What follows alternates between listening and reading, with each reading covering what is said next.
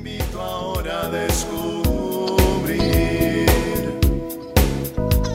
Tiene algo nuevo para ti, una propuesta que puedes seguir. Una verdad que compartir, una nueva forma libre de vivir. Un sencillo estilo de servir, el camino hacia la santidad. Hola, qué gusto encontrarnos en otra cápsula de paz y bien. Vamos a pedirle al Espíritu Santo que nos asista, que esté con nosotros en estos minutos de reflexión, de paz, de encuentro con Jesús. Bueno, pues bien contento de haber experimentado tanta misericordia en este perdón de Asís, donde pues mucha gente se confesó, mucha gente quedó limpiecita de toda su trayectoria de pecadores y que pues gracias a esta misericordia eh, pues recibimos tanta gracia inmerecidamente. Y algunas personas me decían, ay padre, qué bien se siente eh, recibir este regalo, pero me da mucho pesar, que eh, ¿cuánto voy a durar? Si voy a volver a pecar, ¿cómo, ¿cómo le puedo hacer para permanecer así? Es que hay tantas cosas y, y yo no quisiera perder esta gracia. Y la verdad, pues, qué bueno es que a través de experimentar arrepentimiento, experimentar misericordia, pues también experimentemos el temor de Dios, o sea, de no querer ofender a Dios, de querer vivir en su presencia. Y por eso es tener ese cuidado de custodiar nuestros pensamientos, pues porque por ahí puede empezarse a infiltrar muchas cosas que nos puedan estar incitando al pecado. Es tratar de tener esos pensamientos de bien, esos pensamientos que nos hagan experimentar la confianza en Dios, un Dios al cual nos vamos a acercar a Él con ese deseo de decirle, Señor, ayúdame, para que pueda estar siempre en tu presencia y tener la confianza de que es un Dios que está con nosotros y que lo que hacemos es por amor a Él, no tener la idea de un Dios que es como si fuera un bombero, ¿no? Que nada más lo llamamos para apagar eh, los incendios, para que nos ayude de eh, algunas cuestiones que nos perturben, sino que verdaderamente confiados en esa eh, confianza en esa presencia con nosotros y nosotros en Él, pues podamos estar siempre fortalecidos en los momentos en que pueda aparecer la tentación o cualquier eh, tendencia hacia el pecado. Hay un texto que es eh, mm, muy peculiar en el primer libro de Samuel, en el capítulo 15, y es esa mm, desobediencia de Saúl a Dios.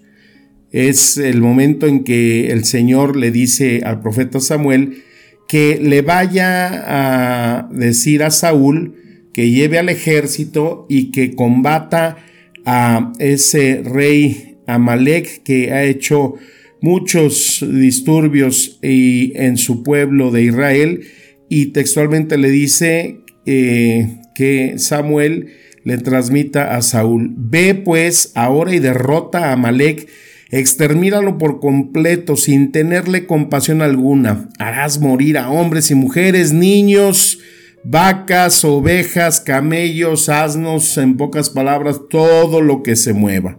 Una vez que Saúl ha recibido esa orden, toma a su ejército, dice ahí que eran más de 200 mil soldados de a pie, y eh, diez mil hombres que iban acompañándolos de Judá para derrotar a esos amalecitas y lo cual pues eh, cumplen lo que eh, era su cometido, van a su territorio y ya que estaba ese, esa batalla controlada, dice ahí el texto que Saúl y su pueblo tienen lástima de Agag y de las ovejas y de las vacas y de los animales gordos y de los corderos y de todo lo bueno y no quisieron eh, pues destruirlo solamente eh, consagraron y, vieron despreciable aquello que no les gustaba. O sea, en pocas palabras, como tenían eh, la orden de destruir todo, pues no faltó quien por ahí viera un hermoso caballo, ¿no? De pura sangre y le fuera a decir a Saúl, oye, pues mira, este, hoy está este caballo muy bonito, ¿cómo ves? Y Saúl dijo, bueno, pues está bien, yo creo que es importante llevárnoslo, no hay que dejarlo. Oye, pues mira estos eh, eh, corderos, esto, este cordero que está mm, bien cebado, eh, de pura raza, bueno, pues váyanlo metiendo ahí para llevarlo. Oye, pues estas cabras, mira que son de estas cabras que los que sacan unos quesos excelentes y todo aquello que consideraba eh, que tenía pues una excelente eh, calidad, lo fue separando, pero lo cual iba en contra de lo que eh, Dios le había mandado que hiciera por boca del profeta Samuel. Entonces, pues ya Saúl y su ejército regresan a pues rendirle cuentas a, a Samuel, pero Yahvé le habla a Samuel y le dice, me pesa haber hecho rey a Saúl porque me ha abandonado y no ha ejecutado mis órdenes. O sea, Saúl nunca contempló que eso que él estaba reservando como botín iba en contra de lo que eh, el Señor su Dios le había mandado. Y aquí usa una palabra muy fuerte, ¿no? me pesa. Me pesa ver lo que ha hecho Saúl, ¿no? Es el cuando un padre pues ve que su hijo está haciendo algo malo, esta palabra es la que acomoda, ¿no? Me pesa, me duele lo que está haciendo mi hijo, es algo que eh, lastima el corazón. Es esa expresión que nos lleva entonces a nosotros cuidar esto que hemos recibido en esta gracia del perdón, de no cometer aquellos pecados o no dejarnos llevar de aquello que intentamos librarnos para que esa acción se convierta verdaderamente en una conversión, porque si seguimos minimizando lo que hacemos, si seguimos confiándonos en que, ay, bueno, pues total, peco y otra vez me vuelvo a confesar, o mm, no es tan malo lo que voy a hacer, pues entonces eso es lo que estaríamos haciendo o imitando a Saúl, estaríamos haciendo lo que Dios no quiere y estaría como, como que guardándonos esos animalitos, ¿no? En nuestro corral cuando nosotros, eh, pues, por ejemplo, lo más común, decir mentiras, ¿no? Y llegas tarde al trabajo, luego te pregunta, ¿ya qué hora llegaste? No, pues temprano, llegué muy temprano. Eh, cuando muchas veces en la mañana abres eh, tu WhatsApp o tu correo y de repente ves que ahí ese grupo de amigos te están mandando videos que no son nada apropiados, y que tiene la tentación y la curiosidad de decir, y lo abro, no lo abro, ay, bueno, pues qué tiene, a ver qué es, que al fin estoy fortalecido. Y otra vez se vuelve a manchar tu corazón, tu mente, tus ojos. Y es estar como llevándote a escondidas ese botín que el Señor te había dicho que destruyeras, que no dejaras nada, o sea, poner en las manos de Dios toda incitación de pecado.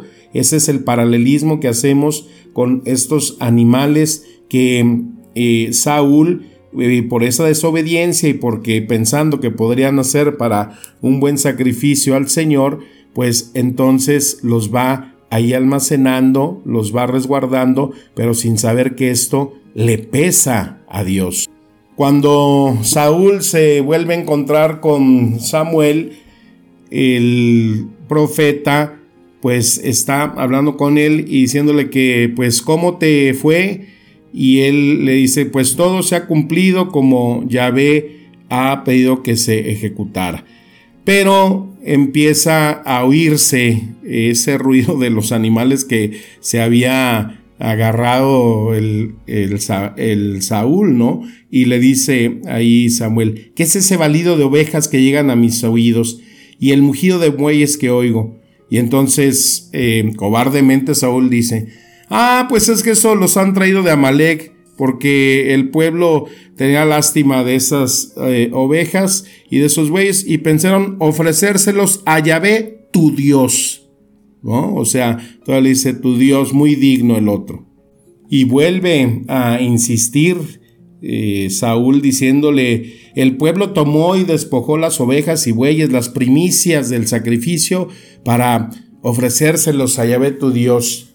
Vuelve a insistir y vuelve a caer en esa mentira, esa mentira que hacía que cada vez fuera más evidente su desobediencia, y Samuel lo cuestiona, le dice, ¿y qué es para Yahvé mejor, la obediencia o los sacrificios?